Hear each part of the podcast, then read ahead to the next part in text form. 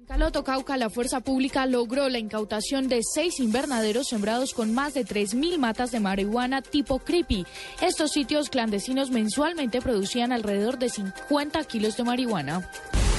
Los cinco presuntos implicados en el asesinato del agente de la DEA John Terry Watson seguirán en la cárcel luego de que el Tribunal Superior de Bogotá les negara el recurso de habeas corpus que habían impuesto para recuperar su libertad.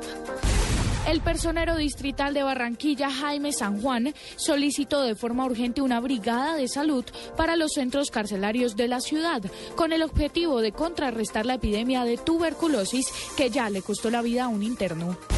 y al menos 10 personas resultaron heridas el día de hoy en enfrentamientos entre simpatizantes y miembros de la oposición del presidente Mohamed Mursi en Egipto.